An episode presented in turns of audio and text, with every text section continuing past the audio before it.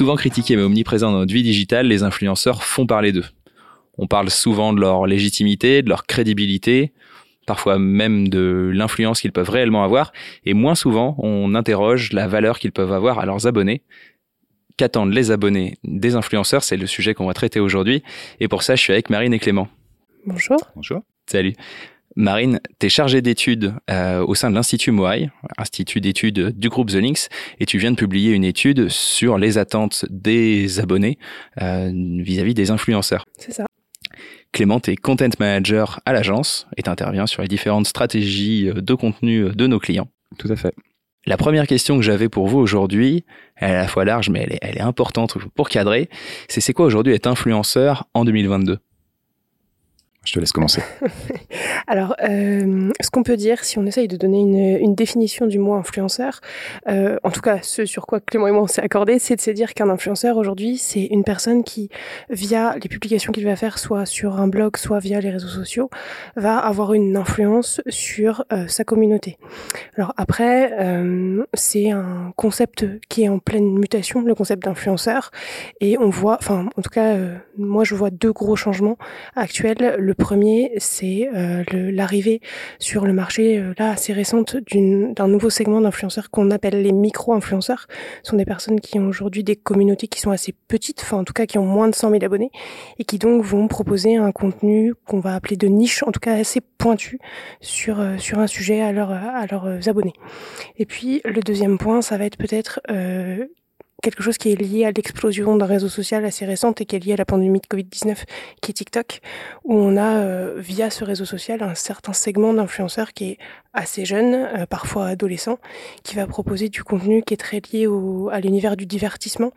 Un exemple très célèbre qu'on peut avoir, c'est Charlie D'Amelio, qui est une influenceuse américaine qui publie des vidéos de danse sur TikTok. C'est comme ça qu'elle s'est fait connaître. Et aujourd'hui, elle a 122 euh, millions d'abonnés sur ce réseau social-là. Donc voilà, un nouveau segment qui vient d'arriver.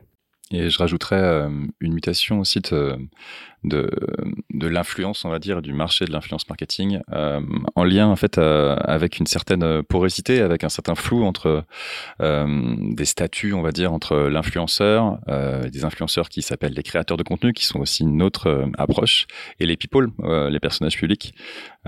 si je devais concrétiser un peu, c'est en donnant des exemples, on a tous cette image de l'influenceur, on va dire, un peu stéréotypée de l'ex l'ex candidat de télé-réalité. Ça, c'est ça veut dire que c'est la base hein, de, de l'influence. Si euh, je, fais, je peux évoquer un, une Jessica Thévenin ou, ou une Caroline Receveur, par exemple, qui vont être euh, dans le dans la, le personnage on va dire de l'influence de base hein, qui vont partager euh, leur quotidien euh, qui vont être un peu sur une démarche de personal branding et euh, qui vont intégrer des recommandations d'achat par-ci par-là plus ou moins bien amenées. Des, des vrais des vrais influenceurs quoi au sens le plus restrictif du terme. Tout à fait euh, si on devait évoquer euh, des créateurs de contenu, euh, on pourrait partir sur sur actuellement l'un qui est, assez en vogue, c'est Hugo Decrypt, étant donné qu'il est actuellement interview notamment les, candidats de la, de la présidence. là où on a plus un, un chroniqueur, analyste qui va être sur sur une, une démarche d'influence aussi, étant donné qu'il est sur les réseaux sociaux, il est sur toutes les réseaux sociaux et il intègre aussi des partenariats avec différentes marques. Donc c'est là où on voit déjà une différence entre deux créneaux. Et d'ailleurs, un créateur de contenu n'a pas forcément volonté à se faire appeler influenceur et c'est bien à prendre en compte pour euh, différentes euh, problématiques de collaboration. On y reviendra après. C'est vrai que je pense que dans les personnes que tu as citées là, beaucoup ne se définiraient pas comme influenceurs et davantage euh, derrière la notion de créateur de contenu. Puis bah, en effet, tu, l'as cité, que ce soit des artistes, on peut penser à des sportifs également, qui voilà, qui ne sont pas influenceurs, mais qui de fait deviennent influenceurs, voire en effet des personnalités somme toute communes, des micro-influenceurs, qui euh, voilà qui, qui, qui, finissent par, par avoir ce, ce titre d'influenceur presque parfois malgré eux, simplement en partageant et en créant du contenu.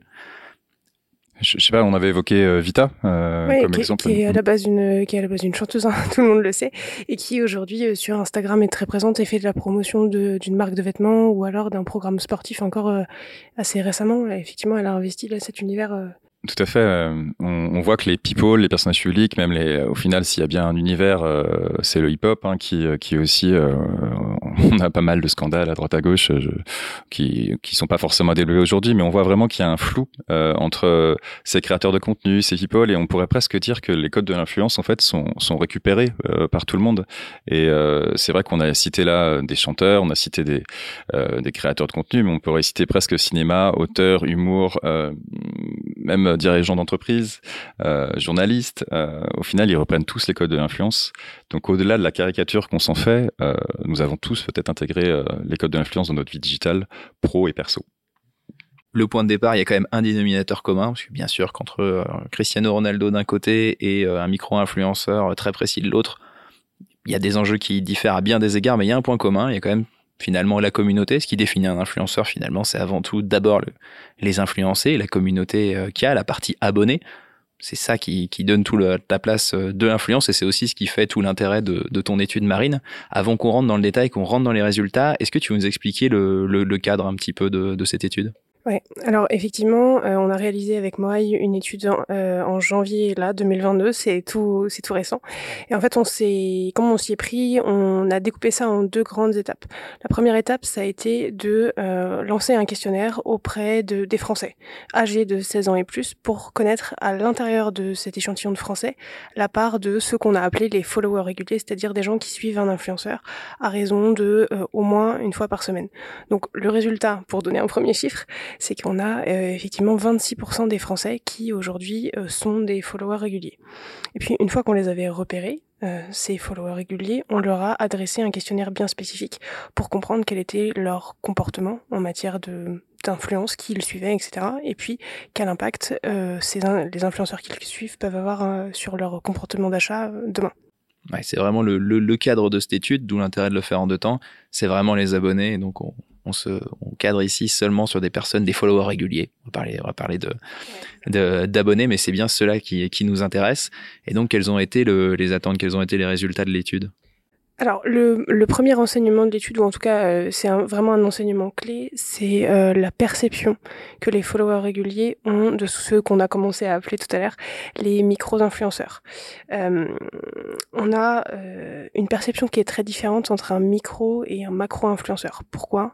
Parce que les followers réguliers vont beaucoup plus s'identifier en fait aux micro-influenceurs. Ils vont les considérer comme plus authentiques dans leur contenu, plus naturels, plus accessibles. On avait des questions ouvertes dans l'étude et par exemple, on a eu euh, en verbatim euh, ben, un micro-influenceur, euh, il répond à mes messages privés, par exemple, sur Instagram, ce qui est forcément pas le cas d'un macro puisqu'ils ont des communautés beaucoup plus grandes.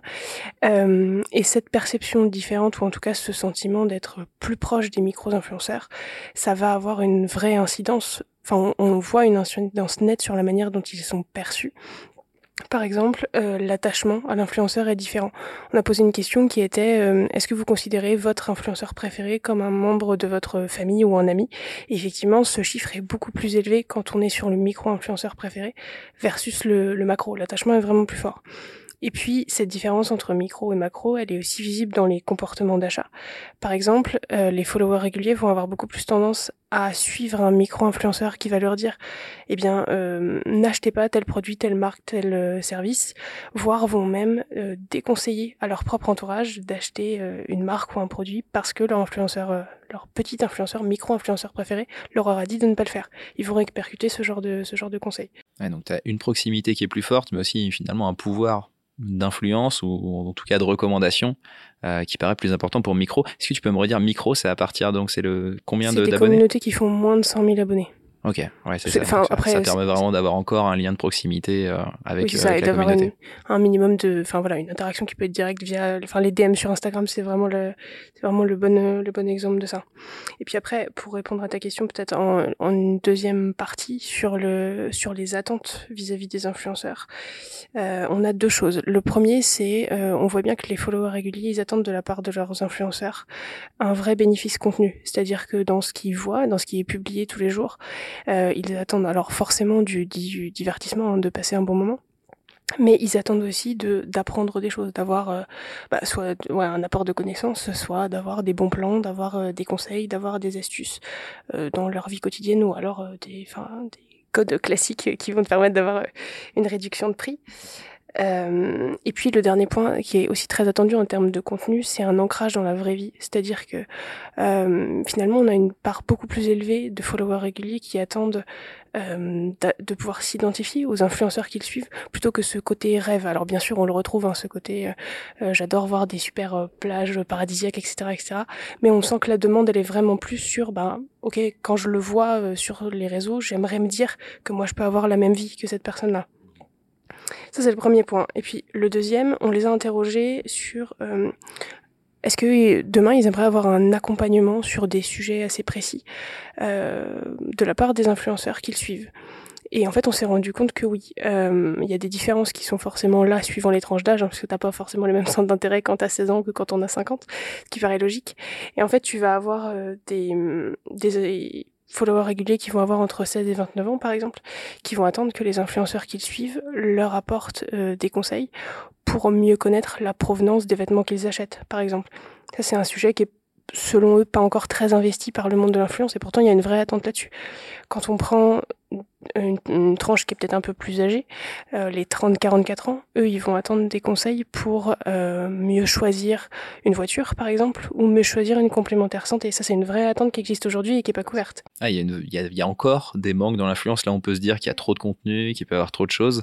Il y a encore, euh, il y a encore des places à prendre. En tout cas, il y, a une volonté de d'être accompagné oui, des, sur des sujets qui sont, euh, ouais, sur des sujets qui sont encore euh, pas finalement pas si investis Il y a, peut-être un certain secteur, au final, euh, on parle beaucoup d'influence autour de lifestyle, de, ce stéréotype un peu encore hein, de, la, beauté, mode, la mode, etc. Clairement, conseiller une mutuelle, c'est peut-être pas ce qu'on ce qu'on retrouve souvent. Alors maintenant, il est, il est intéressant de constater que ces attentes sont assez, on va dire, intéressante dans le point de vue où euh, la recommandation, euh, elle, est, elle va au-delà de ça. On est sur une partie de, une volonté d'optimiser, de choisir, euh, de, de, vraiment de conseil. Donc les, les abonnés attendent un éclairage ce qui est intéressant, c'est que là, on va, se demander au final si ce fameux meilleur ami virtuel, euh, il est certes crédible, mais est-ce qu'il est légitime euh, Étant donné qu'on est sur quand même des recommandations assez, fortes, quand tu parles d'une voiture, d'une mutuelle, euh, c'est des choses qu'on demande à nos amis. Mais est-ce que le meilleur ami virtuel que l'on a sur, Instagram est adapté à ça? Et c'est là où, certes, le pouvoir de recommandation des influenceurs, il est pu, il est pu à remettre en cause, hein, il, est clair et net. Mais on revient sur des problématiques qui sont plus proches des contenus. On n'est plus sur des recommandations lié à de la promotion, mais lié à de l'information.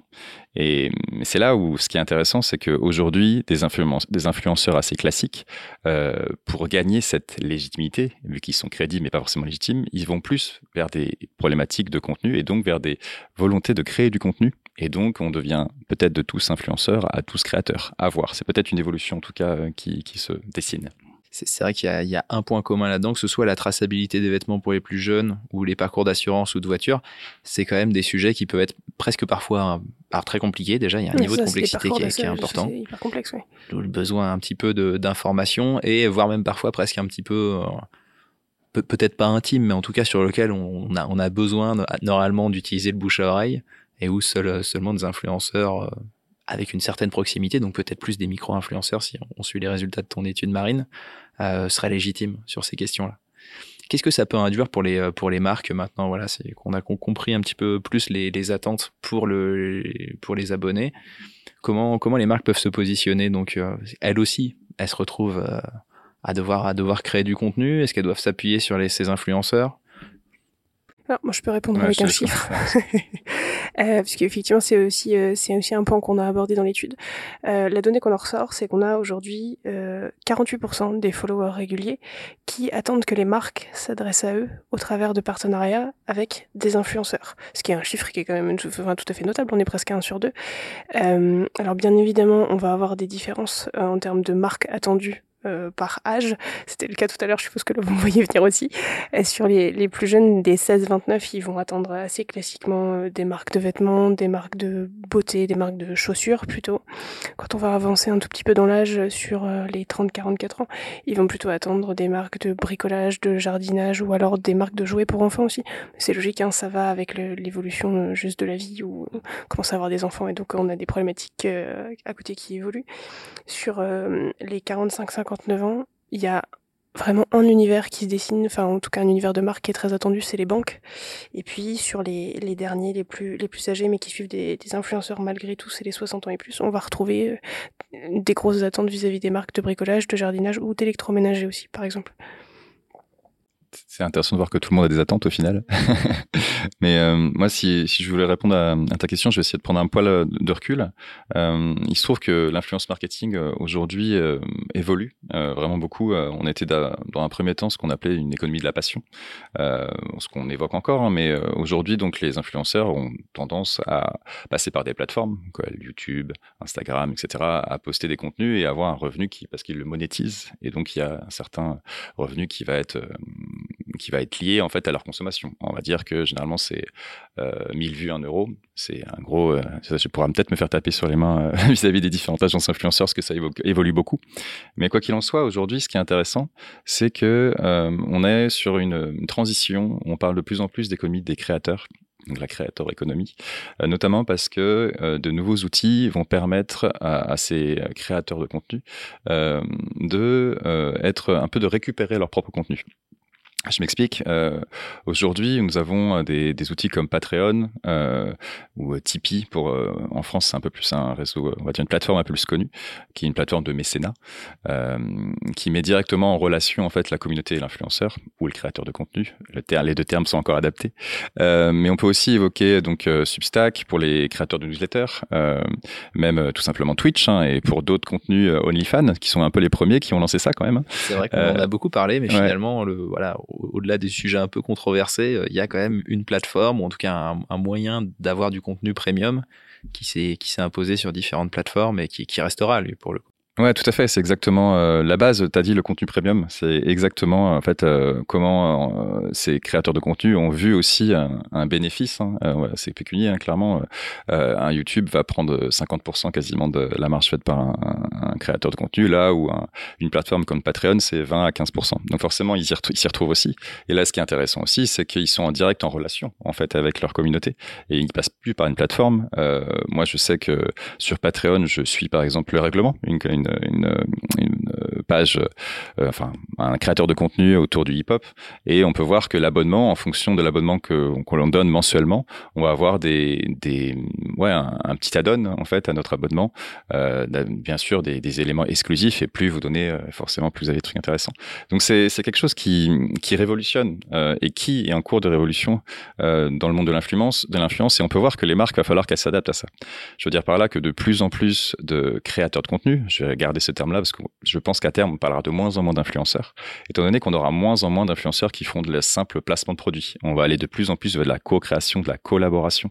Et c'est là où euh, les marques doivent réfléchir dès aujourd'hui à comment intégrer cette co-création euh, dans leur façon de travailler. Et il y a peut-être aussi quelque chose à, aborder, c'est comment intégrer cette euh, création de contenu en interne avec ses employés. Euh, au final, on peut aujourd'hui prendre l'exemple de Cultura, une marque qu'on connaît assez bien, qui, qui aujourd'hui met en place un peu, un peu comme tout vendeur, hein, un vendeur qui va être spécialisé de son domaine. Vous allez dans le rayon manga, vous avez un vendeur conseil vendeur qui va vous conseiller les meilleurs mangas du moment. mais ce qui est intéressant, c'est qu'ils vont aller au-delà de ça. Ils vont amener ce conseiller à euh, faire des vidéos tutos, à faire des coups de cœur sur le site, à créer du contenu en tant que euh, spécialiste manga cultura. Et euh, donc, nous avons une, une, vraie légitimité autour de cette influence créée par la marque et qui va servir aussi l'individu. Donc, tout le monde est gagnant, win-win. Et peut-être que c'est une manière de penser l'influence de manière un peu plus éthique. et c'est, j'espère, vers quoi, en tout cas, elle se tourne. Oui, c'est finalement, on renverse un peu les choses là où les marques faisaient un partenariat et continueront sans doute de faire des partenariats avec des influenceurs. Elles euh, abritent euh, ici davantage euh, des influenceurs, voire leurs salariés. Finalement, c'est bien ça hein, dans le cas de Cultura. Oui, c'est ça. Et est-ce que c'est pas un peu ce qu'on fait à QV quand on y pense? Euh, Au final, nous sommes aussi amenés à mettre en avant nos expertises. Euh, c'est des choses que nous sommes euh, tous un peu, euh, comment dire, porteurs de notre expertise. Ça peut être intéressant aussi à, à mettre en avant euh, pour de futurs clients.